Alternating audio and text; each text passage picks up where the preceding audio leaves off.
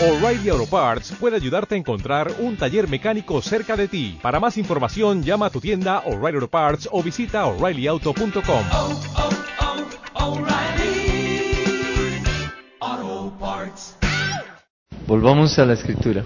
Señor, te pedimos en esta mañana continuar con el corazón abierto. Ayúdanos para que así sea, Señor. Continuar con el entendimiento claro en la escritura. Continuar, Señor, haciendo tu obra en nosotros. Y nosotros comenzar un nuevo amanecer, un nuevo día, un nuevo tiempo, una nueva etapa. Cada palabra que tú nos das, cada palabra que nos enseñas y nos habla de ti, es un nuevo despertar para nosotros. Por eso dices que meditar en la palabra día y noche, porque es un permanente despertar del creyente. Cada instante se está despertando, cada instante se está moviendo, cada instante está construyendo, cada instante está siendo edificado. Señor, gracias. Amén.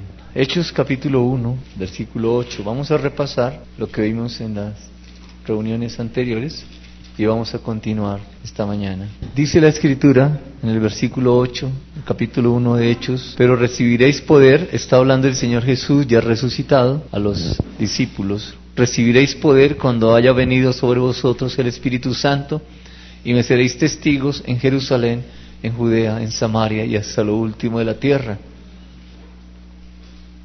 Venimos del Evangelio de Juan, cuando el Señor Jesús está hablando de el que cree en mí, de su interior correrán ríos de agua viva. ¿Recuerdan?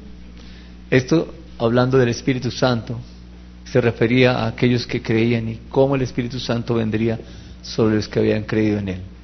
Ríos de agua viva iban a correr. Dice, como dice la Escritura, es decir, eso ya estaba anunciado. No está diciendo nada nuevo, pero para muchos sí era nuevo, porque no lo habían descubierto. Aunque estaba en la palabra, para algunos estaba vedada iguales en este tiempo. Después vimos cómo el apóstol Pedro, después de que el Espíritu Santo desciende, él comienza a hablar y a hacer referencia a lo que dicen las Escrituras. Ellos pensaron, los que estaban allí, que ese pueblo estaba ebrio. Vino el Espíritu Santo, descendió, dice la, la, la palabra, como en lenguas, corrijo, como en llamas de fuego, repartidas sobre cada uno no es que fueran llamas de fuego. ¿Cómo? Algo semejante a...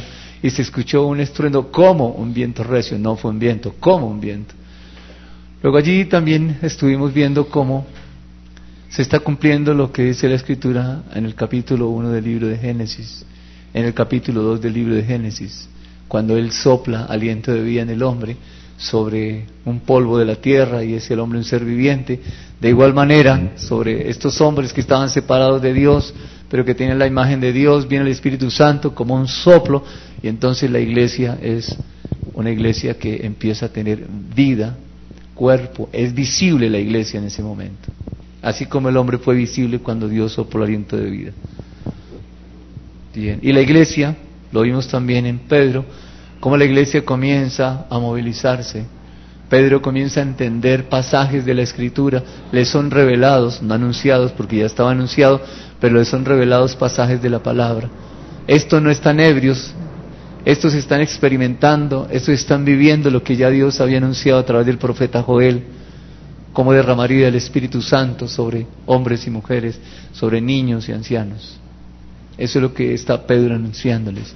Y sigue hablando el apóstol Pedro y van con Juan a la oración y se encuentran con un cojo de nacimiento y Pedro y Juan lo miran. Allí estuvimos escudriñando, estoy haciendo un resumen, estuvimos mirando cómo la escritura nos mostraba el amor de Dios. Los discípulos, como Pedro, estaban haciendo lo que Jesús hacía. Habían tenido un modelo correcto, Ahora bajo la dirección del Espíritu Santo ellos también tenían la capacidad dada por Dios solamente para continuar la obra que Jesús había iniciado. Y la iglesia está llamada a continuar la obra que Jesús comenzó. Bien. Mm, después vimos también aquí en el capítulo 1 de Hechos, en el versículo 8, y me seréis testigos. Vemos que ser testigo es ser testigo de Jesús del ese Jesús, de ese Cristo, de Dios mismo, porque tenemos la imagen de Dios. Ser testigo es dar testimonio. ¿Y quién da testimonio? Da testimonio, recuerdan que hay tres puntos allí. ¿Qué recuerdan de la charla pasada? ¿Cuáles eran los tres puntos? Excelente. De una verdad. Comunica la esencia de una verdad. Muy bien. Segundo, que esa verdad se exhibe en el secreto. Está bien. ¿Está bien? Comunica esa verdad, sí. Estamos en el primer punto. Comunica, transmite, expresa, presenta esa verdad que él ha recibido en el secreto. ¿sí? Y el segundo punto, adquiere ese conocimiento y lo transmite. Bien. Y el segundo punto, vamos en el primero todavía. ¿Cómo? Muy bien. Con los hechos muestro que esa verdad es real. No es algo imaginario, no es una cosa soñada, sino en realidad se puede. Expreso una verdad, con mis hechos muestro que esa verdad es visible. Y tercero, prueba la verdad de un hecho, sí, está bien. Tenemos en el tercer punto, nos falta uno. ¿Qué hacemos con esa verdad? ¿La cumplimos? Sí. Esos son el primer y segundo punto. Nos falta el tercero. El que a muchos no nos gusta. ¿Sí? ¿Cómo? Sí. La cumplimos, cueste lo que cueste. Cueste lo que cueste. ¿Sí es así? Sí. Ser testigo también es sacrificial. Ser fiel a esa verdad, cueste lo que cueste. Muy bien. Tenemos esos tres puntos. A ver, ¿quién nos puede resumir brevemente? Esos tres puntos. ¿Por qué me mira, Dilson? Pensé que estaba que se hablaba. ¿Alguien? Hermano Oscar, ¿quieres hacer un resumen de los tres puntos? Sí. Lo cumple. Cueste lo que. Es fiel a esa verdad. Excelente. Muy bien. Entonces tomemos ya ese resumen que tenemos y trasladémonos, porque ya llegamos hasta hace 15 días, trasladémonos a la reunión pasada. ¿De qué nos sirve esto que hemos resumido aquí? Con base en lo que vimos la reunión hace ocho días. Los que estuvieron hace ocho días, los que no los vamos poniendo al día, no se preocupen, que los actualizamos. ¿De qué nos sirve? ¿Se les acabó la fuerza?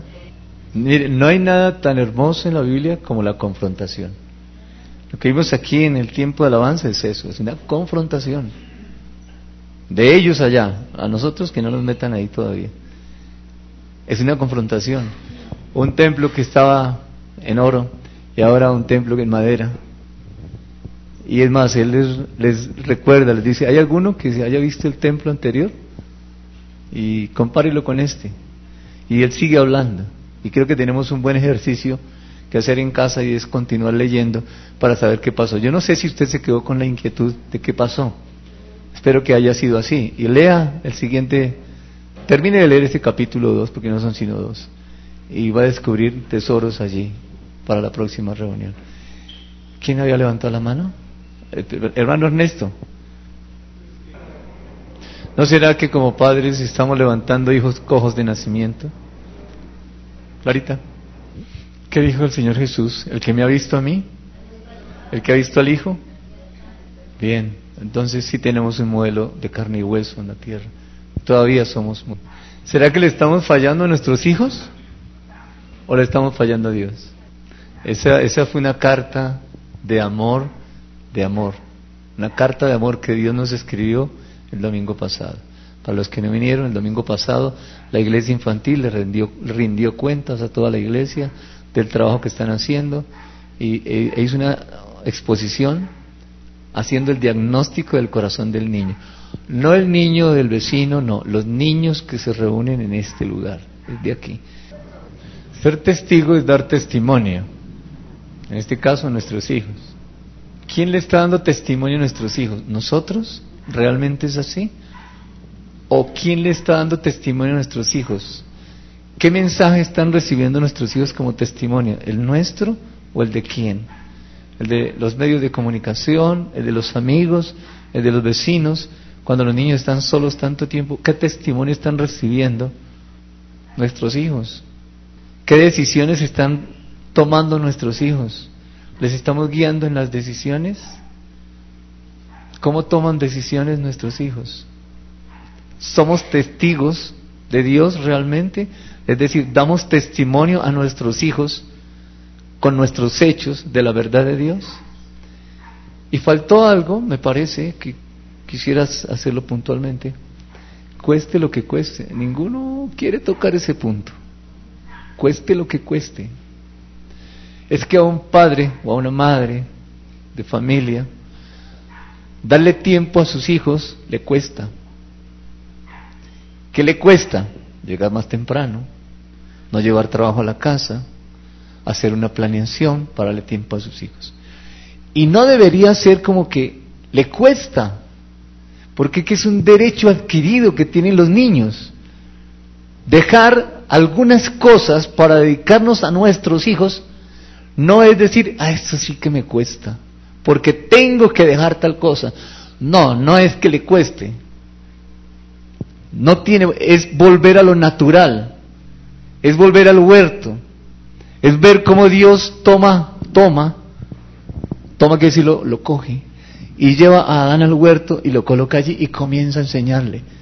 Entonces, ¿le costó a Dios tomar a Adán y llevarlo al huerto? No, no. Es volver a lo natural. Entonces, dejar de trabajar tanto no es me cuesta, eso no es ningún costo. Es volver al original y es tomar a los niños y llevarlos bajo la dirección del Espíritu Santo, en la guianza, a depender de Dios. Y todo lo que eso implica, por supuesto. Estoy resumiendo, nuestros niños dependerán de Dios. Génesis capítulo 1, versículo 1. Dios es el creador, nosotros, la criatura, dependemos de Dios y le pertenecemos a Dios. ¿Ellos saben eso? ¿Cómo lo van a saber? Primero, porque es una verdad que nosotros como padres debemos transmitirles. Segundo, porque con nuestros hechos ellos pueden entender de manera visible, real, palpable, posible, eso sí se puede. Y tercero, mis padres lo han hecho, cueste lo que le cueste, pero siempre han estado ahí. Sí, eh, lo decía ahorita Clarita, es la muerte de nuestros hijos. La muerte es no escuchar la voz de Dios, no tener comunión íntima con Dios. Eso lo vimos en la reunión pasada, sí, así es. Un el que no es testigo, y si está siendo mal testigo, está calumniando. Es un cambio de hábitos, no es que le cueste. Necesitamos entender lo que Dios está haciendo en este tiempo con la comunidad con respecto a la familia, sensibilizando, abriéndonos los ojos para ver cómo está nuestra familia, que siempre hemos pensado que por tener un conocimiento de la escritura todo va bien. No es así. En el momento en que Dios nos cambió, nos hizo la propuesta y cambiamos la columna de la oración, las cosas Dios ha venido ajustándolas de una manera sobrenatural. Y oramos que sea permanente la columna vertebral, el fundamento, el piso sobre el cual redes se apoya, no es el estudio bíblico para el discipulado. Ya no es más, fue hasta un tiempo. Ahora es la oración, el estudio de la palabra, sin dejar de llevar el estudio bíblico para el discipulado. Eso es indudable, eso no tiene. ¿Qué es la Navidad? ¿Qué significa la palabra Navidad? Natividad, nacimiento. Entonces usted le dice a una persona, feliz Navidad, ¿qué le está diciendo? Feliz nacimiento. ¿La persona entiende? ¿Por qué, o más bien, cuál es el, la expresión o cuál es el contexto en el cual la palabra Navidad se maneja en este tiempo. ¿Cómo? Coca-Cola. Bien, ¿sí? No, no, no. Voy a repetir la pregunta. Lo que ustedes dijeron está bien. No responde la pregunta, pero está bien lo que, lo que piensa. ¿Cuál es el contexto que actualmente se maneja en el concepto de Navidad? Ni siquiera felicitación. ¿Cuál es el contexto? Levantaste la mano. Comercio y reunión de familia descanso, comida. ¿Cómo? ¿Qué es eso? Papá Noel, arbolito, pesebre, novena, buñuelos, Coca-Cola. ¿Ah? Licor, sí. ¿Cómo? Deudas, gracias. Deudas, está bien. Porque llega la prima, ¿no? La prima de Navidad. Y eso prima entonces un dinerito más y las personas con ese dinerito más, ¿sabe qué hacen? Eh, cojamos taxi. Hay que coger, como hay plata. Tranquilo, yo pago, yo pago. Como hay plata, paseo y otras cosas. Eh, ese es el contexto que uno ve en la sociedad actual, en nuestro medio y fuera también, de lo que es la Navidad. Hermano Orlando, yo voy a decir algo. Derroche de tiempo, derroche de dinero, derroche de vida. Gracias, derroche. Bien. Ah, está bien, acomodémoslo un poquito nomás. Navidad, nacimiento. Sí, natividad, nacimiento. ¿Las personas saben a qué se refiere nacimiento? No, nosotros, bueno, al nacimiento del Señor Jesús. Está bien, entonces vamos a celebrar el 25 de diciembre. ¿Por qué el 25 de diciembre? Ah, la tradición. La tradición, ¿sí? La costumbre. ¿Qué pasa con las tradiciones? ¿Qué dijo el Señor Jesús? ¿Qué pasa con las tradiciones? Hay un versículo, hay dos. ¿Qué dice? Sí, hay algo ahí muy puntual, eso está bien. hay que leerlo, hay que leerlo, lo que dice ahí en la Biblia. No me pregunte dónde está porque ahorita se me olvidó. A ver, leámoslo. ¿Dónde está? No, yo no sé. este momento se me olvidó. ¿Dónde están las tradiciones? ¿Cómo? ¿Qué dice? Léalo, hermano. Marcos 7.3. A ver. Donde no sea. ¿Ese es Marcos 7.3? Espera, espera, espera, Marcos 7.3, ¿qué dice, hermano? Italia. ¿Qué dice el 7.8? Ahí falta algo. Eh, Carlos, ¿qué dice Colosenses 2.8? Léelo, por favor. Leamos Mateo aquí. Leamos Mateo aquí. ¿A dónde nos llevan las tradiciones? Dice, ignoran, ¿qué? Ignorando el poder de Dios. Las tradiciones van contra el carácter y la naturaleza de Dios. Ustedes dijeron tradiciones, yo estoy predicando con base en lo que ustedes están diciendo. Eso es verdad, eso es cierto. ¿Cuántos de nosotros lo hacemos por tradición? Creo que la gran mayoría. Ahora, ¿él nació el 25 de diciembre? Ah, no. Entonces, ¿por qué lo hacemos? Sí, ya no va a decir tradiciones. Y entonces adornan la casa, adornan las fachadas, ¿para qué? ¿Para cómo se ve una casa con luces? Bonita, ¿no es cierto? Claro, nadie está en contra de eso, se ve bonito. ¿Y por qué la quitan entonces, si se ve bonito? ¿Ah? ah la quitan, ¿no es cierto? Es solamente un periodo de tiempo, después la quitan. O sea que después, ¿cómo se ve la casa?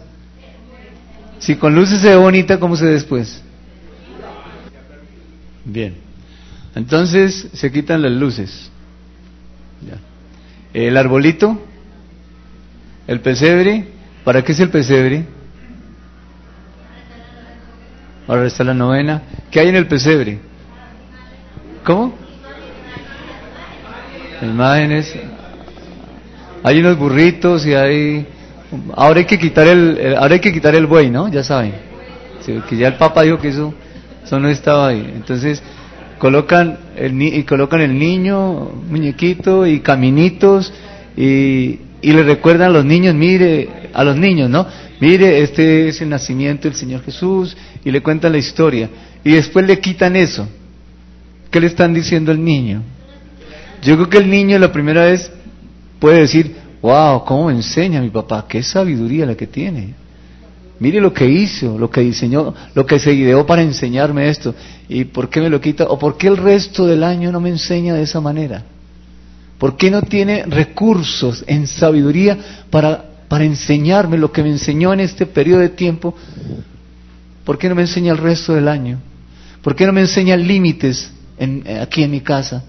¿Por qué no me enseña de manera palpable, visible, que yo pueda entender? Creo que le estamos confundiendo a nuestros niños si no hacemos eso. Bien, pero sigamos con el 25 de diciembre. Eh, la escritura nos dice, aquí la palabra nos dice cuando fue anunciado el nacimiento de Jesús. No les voy a hacer toda la descripción, Yo espero que ustedes estudien eso. Desde el libro de Crónicas hay 20 familias sacerdotales y por familia sacerdotal iban entrando a ministrar al templo. Le tocó a Zacarías en cierta fecha. Zacarías va y esa fecha nos sirve para entender algo más del nacimiento de Jesús. Y realmente ajusta de manera mm, muy cercana, gracias, a lo que dice la palabra, en el sentido de estaban los pastores donde? Cuidando el rebaño. Si fue en diciembre, estaban en invierno. No estaban los pastores afuera cuidando el rebaño. Ahora, la fecha es lo de menos. Si fue el 25 de diciembre o fue entre septiembre y octubre, que es lo que eh, nosotros como creyentes entendemos que es entre esa fecha, pero la fecha, eh, digamos, es lo de menos. ¿Sabe por qué es lo de menos? Porque él no dejó registrada su fecha.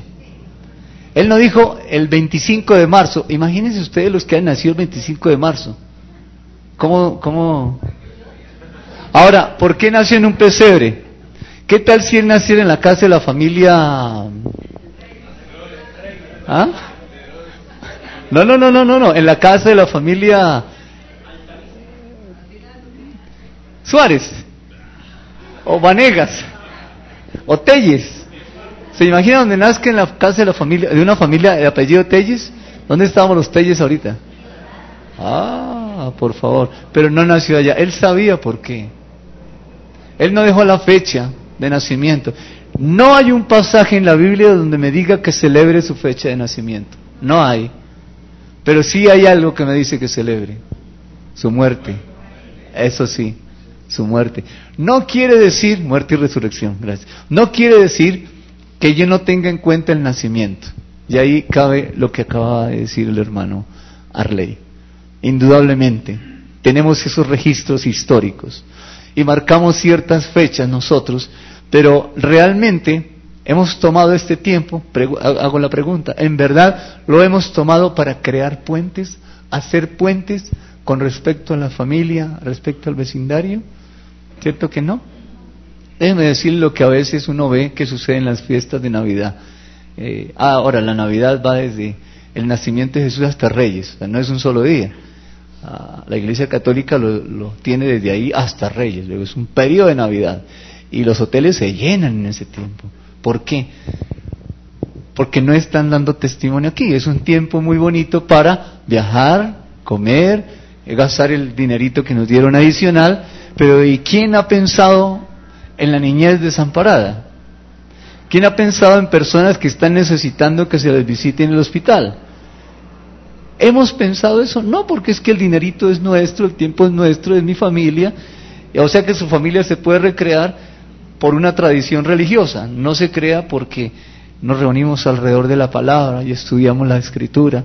Y hay un sacerdote en la casa, hay un varón de Dios en la casa que toma la iniciativa somos nosotros los varones quienes tenemos que tomar la iniciativa de tomar la escritura, leer la escritura y entregar el gozo del Espíritu Santo en una reunión de familia.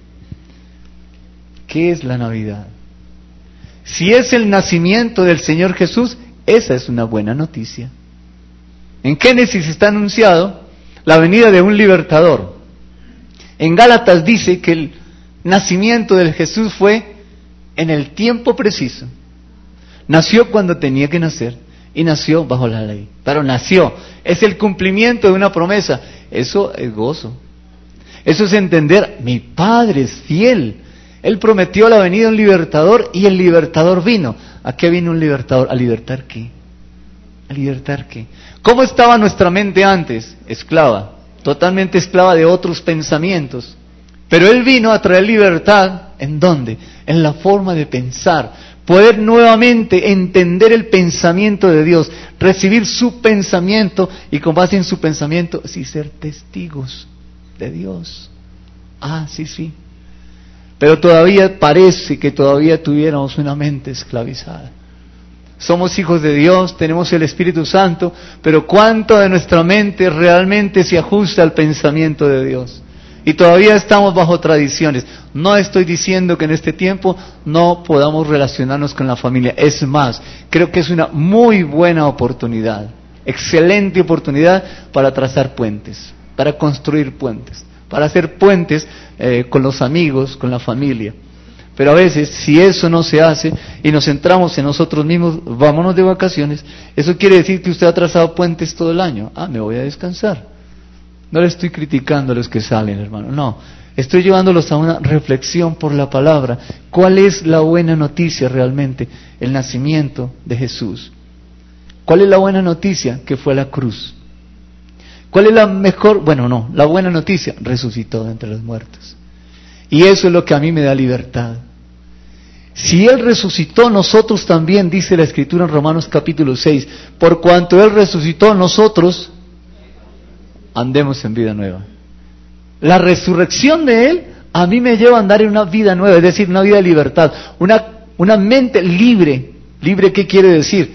No para hacer lo que quiero, para recibir el pensamiento de Dios, entender el pensamiento de Dios y dar testimonio, ser testigo de lo que Dios está haciendo. Esas son las buenas noticias. ¿Cuál es la mejor noticia? Escuchen. Volvamos otra vez a Hechos 1.8 y a la familia. Estamos siendo testigos, damos testimonio de la verdad de Dios, con nuestros hechos lo ven, cueste lo que cueste, en la familia, lo estamos haciendo. Si no lo estamos haciendo, tenemos la posibilidad de hacerlo. Hay una inmensa necesidad en las familias de esta comunidad. Hay una inmensa necesidad y lo hemos visto a través de los niños. El corazón de los niños nos ha hecho un diagnóstico de cómo está nuestra comunidad. Eh, estoy incluido. Déjenme contar un testimonio.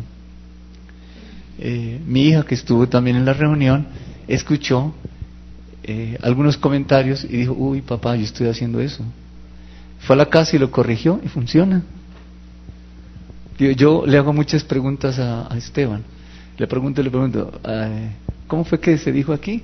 Que hay, padres que interrogan, gracias. Es todo un interrogatorio. Ella dijo, uy, eso estoy haciendo en la casa. Llegó a la casa y empezó no a hacer interrogatorios, sino a contar. Eh, Esteban no habla mucho de lo que hace en el jardín. Entonces Lina María comenzó a contarle de ella, de lo que estaba haciendo, y el niño simplemente empezó a contar lo que hacía en el jardín. Así de sencillo, funciona. Estoy hablando de mi casa, hablando del hogar nuestro, lo que pasó allá. Cómo la radiografía, el diagnóstico de aquí es real. Nuestra comunidad familiarmente necesita ayuda. Necesitamos ayuda de Dios. Necesitamos la guianza del Espíritu Santo. Y son cosas pequeñas. A veces uno podría pensar, eh, yo no maltrato, yo no grito en la casa. Entonces yo ando bien. No, no quiere decir eso, hermano. Grábense esto. Esta comunidad, nuestra comunidad, necesita orientación familiar. Y la estamos todos pidiendo a gritos. Hoy hay unos ancianos en la iglesia y tenemos un compromiso nosotros como ancianos, estoy incluido, delante de Dios, de recibir de Dios para transmitirle a ustedes. Esa es una reflexión y quiero decirles, Dios nos va a ayudar, no solamente a los ancianos, a ustedes como comunidad. Dios nos va a ayudar para salir adelante, para crecer. Usted dirá, yo soy soltero, yo no tengo problemas, yo ahí paso de agache. Sí, ah, claro. No, usted de esta comunidad y tiene responsabilidad con estos niños o con los niños de su casa o de su vecindario. Usted es soltero, usted es pareja y no tiene hijos, igual. Tenemos una responsabilidad con esta comunidad y le damos gracias a Dios. Dios ha usado a la niñez en redes, desde que redes Dios la, la sacó a la luz. Desde ese día, la niñez ha marcado los tiempos de redes. ¿Por qué? Eso es el estilo de trabajo de Dios y nos ha marcado otro nuevo tiempo y gracias a Dios que es así. Ya vienen tiempos nuevos. Hemos empezado a hablar del reino, hemos empezado a escudriñar y ver que no estamos entendiendo bien lo que es ser hijo de Dios. ¿Será que sí estamos viviendo como hijos de Dios? estamos en esas reflexiones, ya llevamos más o menos dos meses, hemos trabajado, Dios ha preparado un ambiente muy bonito para nosotros. Hemos estado escudriñando la palabra con algunos hermanos para poder traer el mensaje que Dios quiere que traigamos. Dios comenzó una nueva etapa, nos marcó una nueva etapa. Él no comienza etapa, somos nosotros. Nos marcó una y la estamos comenzando, la estamos caminando. Y ver el domingo pasado nuestras familias, eso es parte de esa nueva etapa. Dios nos está abriendo los ojos. Esa es una buena noticia. Feliz Navidad el nacimiento de Jesús, la mejor noticia, el nacimiento del Salvador, el cumplimiento, ver la fidelidad de Dios, muerte, sepultura y resurrección de Cristo. ¿Eso es? Evangelio.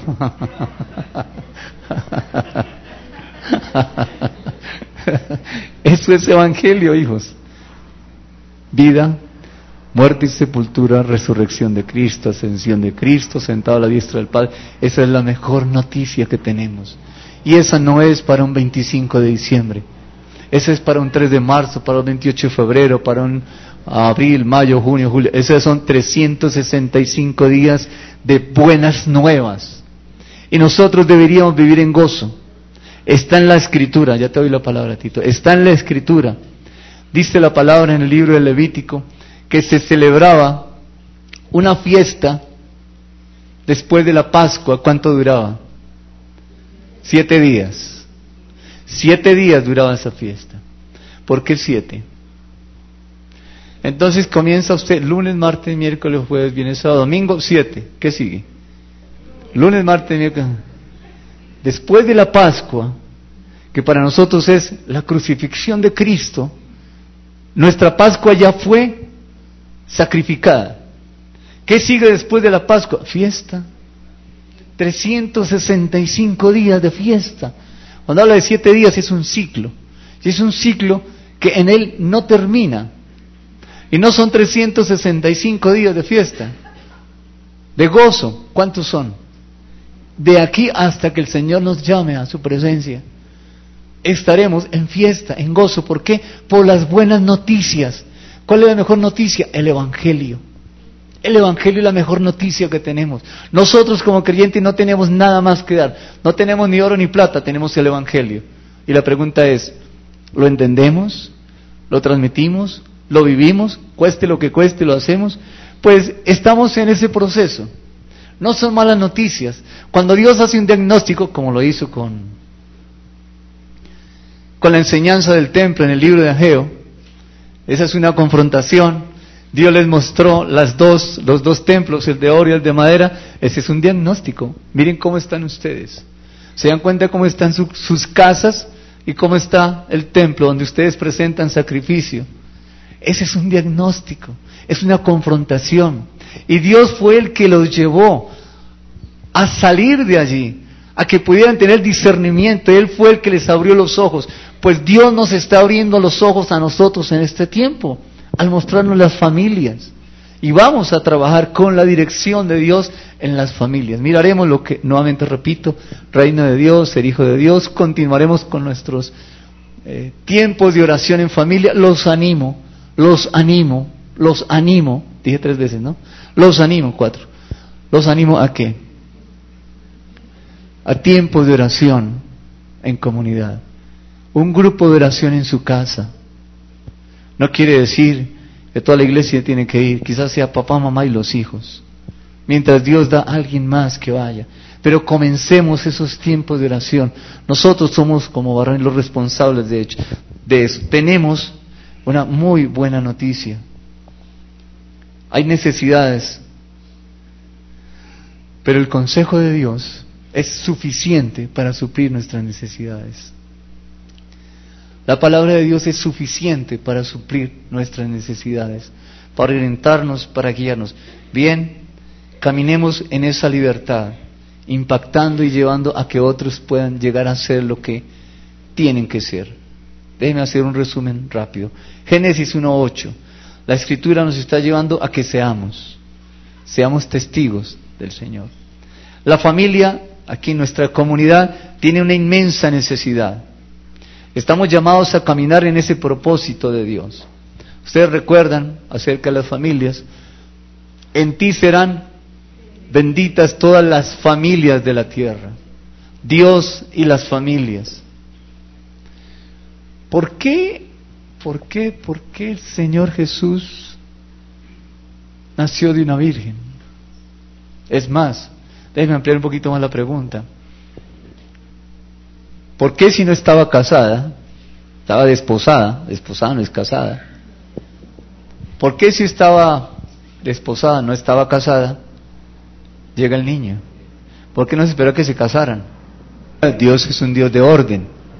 No estoy cuestionando a Dios, estoy llevándolos a una reflexión. ¿Por qué llegó el, niño Jesús antes de que se casara? ¿Por qué no esperó Dios, el Padre, que se casara y ahora sí mandemos el niño allá? Es voluntad de Dios, sino del hombre. ¿Y por qué le dice a María que está embarazada? ¿Por qué no le dice a, a José? Ella está embarazada. Son muchas preguntas, ¿no? E, eso está en la palabra y la respuesta está allá. Realmente Dios es soberano. ¿Había más mujeres vírgenes, justas como María? ¿Y por qué escogió a María?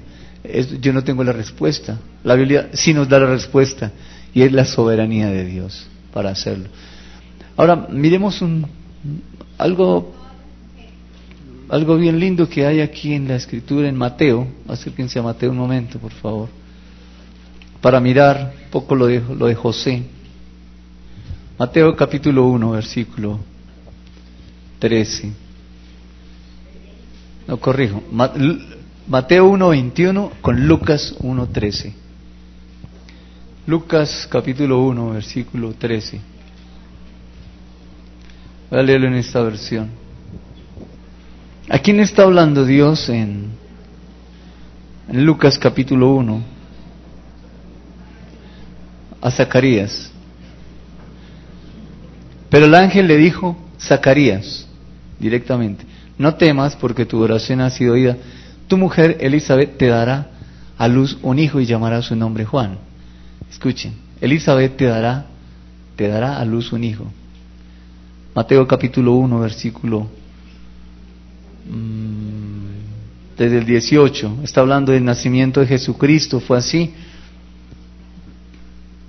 estando desposada María, su madre, con José antes que se juntasen, se halló que había concebido el Espíritu Santo. José, su marido, como era justo y no quería infamarla, quiso dejarla secretamente. Y pensando en esto, he aquí un ángel del Señor le apareció a quién? A José. José, hijo de David, le va a hablar a José.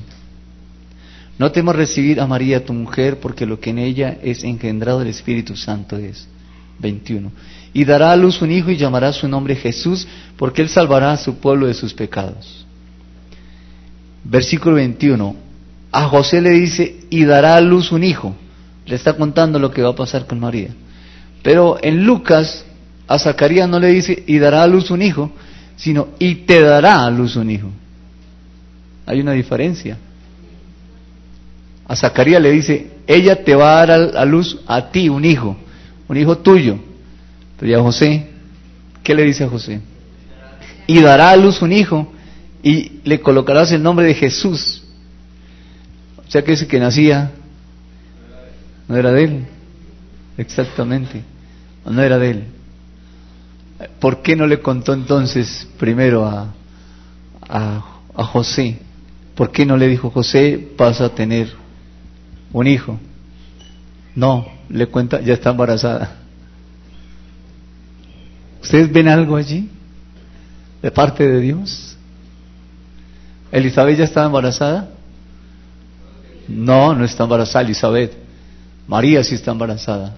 Ahí hay algo bellísimo de parte de Dios para nosotros. Poder entender cuáles son los tiempos de Dios. El Señor Jesús no vino en cualquier tiempo. Vino por amor a nosotros, dice Pedro. Y Gálatas dice, nació en el cumplimiento de los tiempos no se adelantó, no se atrasó, nació en ese momento. Es la soberanía de Dios, basada para nosotros en el amor de Dios hacia la humanidad. Por eso, mis amados hermanos, porque Dios es el Dios de los tiempos y de las edades, nos está marcando a nosotros también nuestros tiempos. Como le señaló el tiempo a Zacarías, como le señaló el tiempo a José, y hay diferencia, porque es el Señor de los tiempos, a eso quiero llevarlos, con nosotros es el Señor de este tiempo. Y Él es el que marca los tiempos y lo hace como Él quiere, como a Él le place. Y ha marcado nuestros tiempos como familia. Y tenemos que en nuestras oraciones, de los grupos de oración, orar al Padre por sabiduría, para entender los tiempos de nuestra familia. Cada uno de nuestros hogares, yo lo haré en mi hogar. Y como anciano de la iglesia, lo haré por las familias de la iglesia y los ancianos lo haremos. Y usted lo hará por su hogar. Y les pido que oren por, los, por las familias de los ancianos de la iglesia. Es decir, oremos unos por otros. Los ancianos estaremos orando por estas familias y ustedes como familias oren por nuestras familias, las familias de los ancianos de la iglesia. Que, que seamos un solo hombre, que haya unidad en la oración. Vamos a orar entonces por las familias. Bien. El mensaje de la semana pasada y este y lo que ha venido haciendo Dios es sensibilizarnos a que miremos la importancia de la familia en la necesidad de unirnos como familia, pero como familias, la familia de Dios. Y debemos unir, y Dios nos guiará. Yo no tengo un programa para eso, no tengo un plan para eso, no lo tengo, seguro que no. Por eso digo, oremos, porque Dios nos va a guiar en lo que tenemos que hacer.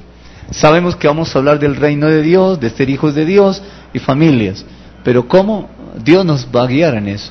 ¿Cómo tenemos que hacerlo? Así es que no es responsabilidad solamente de los ancianos de la iglesia, es responsabilidad de cada uno de ustedes que están escuchando. De los que el domingo pasado vinieron y vieron el diagnóstico de esta comunidad. Somos responsables de transmitir a los que no pudieron venir por alguna razón y de compartir con ellos y animarlos. Les estoy transmitiendo la visión de redes en este tiempo, yo no sé hasta cuándo, hasta ocho días, hasta cinco años, yo no sé, pero vamos a caminar en esa dirección. Bien, Daniel capítulo número 3. Libro de Daniel, capítulo 3. Está después de Ezequiel. Y Ezequiel es fácil encontrarlo. Usted abre la Biblia y ahí está Ezequiel. Una de las cosas que yo pedía cuando recién entré a la iglesia, yo veía que el pastor siempre decía, tal libro y él sabía dónde estaba, pues yo no tenía ni idea que había 66 libros. Pero mi oración, ¿sabe cuál era? Señor, que cuando yo abro la Biblia sea ese libro, que por lo menos cerquita le decía. Oraciones de bebés, ¿no es cierto?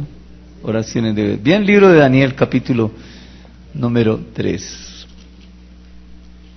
Esta es una historia muy bonita. Comienza desde el capítulo 1, versículo número 2. Leo desde el 1. En el año tercero del reinado de Joacim, rey de Judá, vino Nabucodonosor, rey de Babilonia, a Jerusalén y la sitió. ¿Qué es sitiar? Cercar, ¿no? Bien.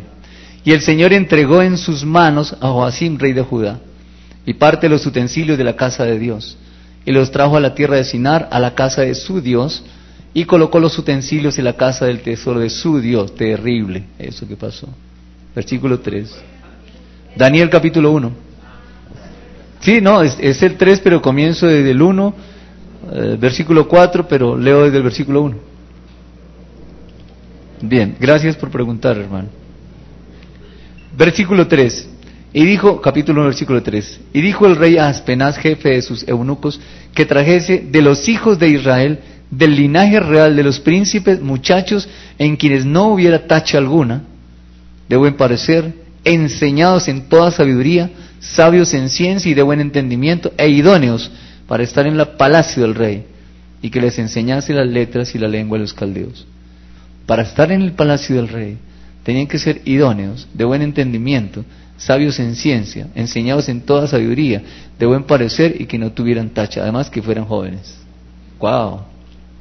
Bien. Y entonces, ¿a quién llevó?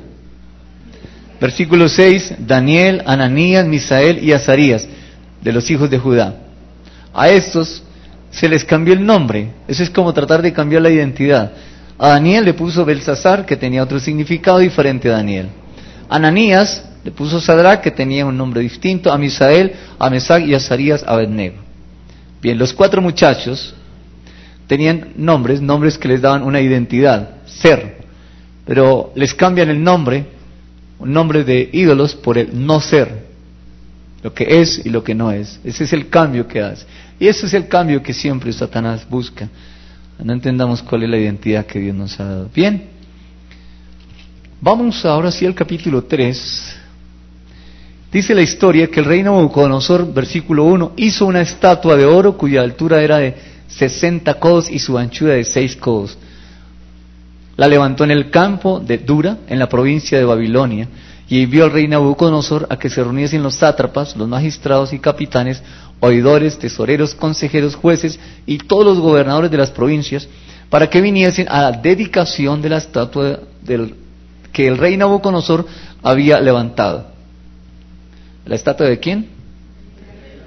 Del rey Nabucodonosor. Se parece mucho a algunas fotos que uno ve por ahí en las iglesias, ¿no? Está la, iglesia, la foto de, en vez del versículo, llamando al Señor, sino está en la foto de. Bien, versículo número 3. Fueron reunidos pues todos los que Nabucodonosor, mandó llamar. Versículo 4, y el pregonero anunciaba en alta voz, manda hacia vosotros, oh pueblo, naciones y lenguas, y comienza a decir qué es lo que quería que se hiciera. Versículo 6, cualquiera que no se postre y adore inmediatamente la estatua de Nabucodonosor, será echado dentro de un horno de fuego ardiendo.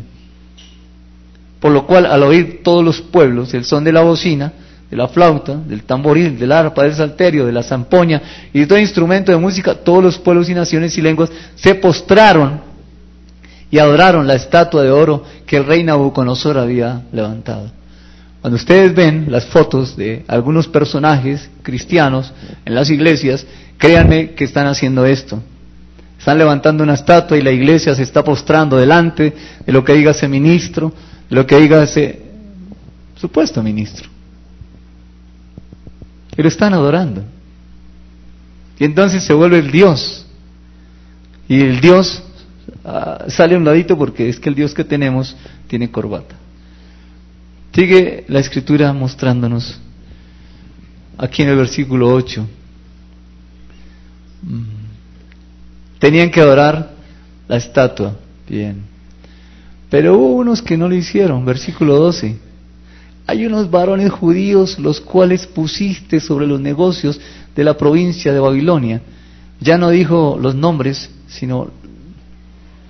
¿Cuál nombre mencionó? El no es. Sadán, Mesach y Abednego, estos varones, oh rey, no te han respetado, no adoran tus dioses, ni adoran la estatua de oro que has levantado. Y Nabucodonosor dijo con ira, wow, se enojó, dijo, tráiganlos para acá. Al instante fueron traídos estos varones delante del rey. Y Nabucodonosor les dijo, es verdad, Sadán, Mesad y Abednego, que ustedes no honran a mi Dios, ni adoran la estatua de oro que he levantado. Ahora pues, escuchen lo que dice, estáis dispuestos para que al oír el son de la bocina, la flauta, el tamboril, el arpa, el salterio, la zampoña, y que todo instrumento de música os postréis y adoréis la estatua que he hecho? porque si no la adoran, en el mismo instante, en ese mismo momento serán echados en medio de un horno de fuego ardiendo. ¿Y qué Dios será aquel que lo libre de mis manos? Estos tres versículos, que Dios nos ayude a entenderlos bien y a vivirlos, los tres versículos que siguen. Entonces, estos tres muchachos, Sadrach, Mesach y Abednego, respondieron al rey Nabucodonosor, no es necesario que te respondamos sobre este asunto. Imagínense hablando del rey, diciendo, no te vamos a responder ellos eran Sadrach, Mesach y Abednego que significan lo que no es. Ellos no cambiaron su identidad. Ellos sabían quiénes eran realmente. Y dice, he aquí, versículo 17, nuestro Dios, a quien servimos, puede, no están diciendo, no están asegurando que los va a librar, puede librarnos del horno de fuego ardiendo y de tu mano, oh rey, nos librará. Y si no, si no qué? Y si no nos libra, de todas maneras, sepas, oh rey, que no serviremos a tus dioses, ni tampoco adoremos la estatua que ha levantado. Es decir, cueste lo que me cueste. Esto es, cueste lo que cueste. Cueste lo que cueste no es, voy a, dejar de trabajar tanto para ir a estar con mis hijos. ¿Cómo me cuesta? No, eso no es que le cueste, hermano. Eso es que usted va a poner orden y va a recuperar el tiempo que ha perdido con su familia. Pero aquí sí es cueste lo que me cueste. Esto sí tiene un precio. ¿Qué dijo David? No le voy a ofrecer a Dios sacrificio que no me cueste nada. Si la cosa no era así nomás. Aquí estamos con tres muchachos, y bueno, ya han crecido más, pero son muchachos dando un testimonio de cueste lo que me cueste. Pablo hizo lo mismo. Los discípulos del Señor hicieron lo mismo después de que vino el Espíritu Santo. Cueste lo que cueste. Bien, esta es una invitación a llevar el Evangelio, como dice en Hechos capítulo 1, versículo 8. Terminemos allí, por favor, volvamos. ¿Qué dice? Y me seréis testigos. Escuche. ¿En dónde se desarrolla este mensaje de Hechos capítulo 1? Es decir, ¿cuándo vino el Espíritu Santo? ¿Dónde estaban los discípulos? ¿Dónde? Jerusalén. ¿Sí? Bien. Y él dice, recibiréis poder cuando haya venido sobre vosotros el Espíritu Santo y me seréis testigos en Jerusalén. Es decir, ¿dónde? Aquí. Si están en Jerusalén y van a ser testigos en Jerusalén, pues tienen que ser testigos aquí. Bien. ¿Cuál es el siguiente? Toda Judea, ¿dónde quedaba? En el reino, sí, muy bien. Entonces es aquí, cerca de aquí, Judea, en Samaria, era más allá, lejos de aquí y hasta la última de la tierra. ¿Dónde hay que ser testigos? Aquí. ¿Está bien? Cerca de aquí, lejos de aquí y hasta donde haga falta, hermano. Hasta la última. Bien, comencemos por aquí. ¿Cuál es nuestro aquí? Normandía, Suba, puede ser Bogotá, o puede ser Cundinamarca, o puede ser Colombia o América Latina. ¿Cuál es su aquí? Nuestro primer aquí, ¿cuál es? La familia. Es la familia el primer aquí, ese es el Jerusalén nuestro. Para otros su Jerusalén será la ciudad de Bogotá, quizás. Porque ya su familia está, eh, digamos que ha cumplido el compromiso de parte de Dios con la familia. Primero aquí es la familia. Después Dios nos va a guiar hacia dónde. Comencemos con el aquí nosotros, aquí en redes. Comencemos con la familia. Los invito, los exhorto en amor a comenzar o a continuar, más bien, corrijo, a continuar los tiempos de oración en familia, en su, en su casa, en su hogar. Y Dios, créame, no somos nosotros, no es la estrategia de redes, redes no le va a abrir la puerta a nadie, quien abre la puerta para ir a predicar es el Señor. Pero hagamos la primera parte nosotros. Demos el primer paso, comprometámonos con el Señor para que Él nos ayude a ser fieles a su palabra y llegar a nuestra familia, nuestro hogar allí. Si llegamos al hogar, Él a usted le va a abrir puertas. Pablo dijo, oren por mí para que Dios abra puertas para ir a predicar el Evangelio. Pero es que su entorno ya estaba evangelizado. Necesitamos hacerlo, hijos. Esa es la reflexión para esta mañana. Nuestro aquí es aquí, la familia, su hogar, su esposa, su esposo, sus hijos, su mamá, sus hermanos. Ese es su aquí.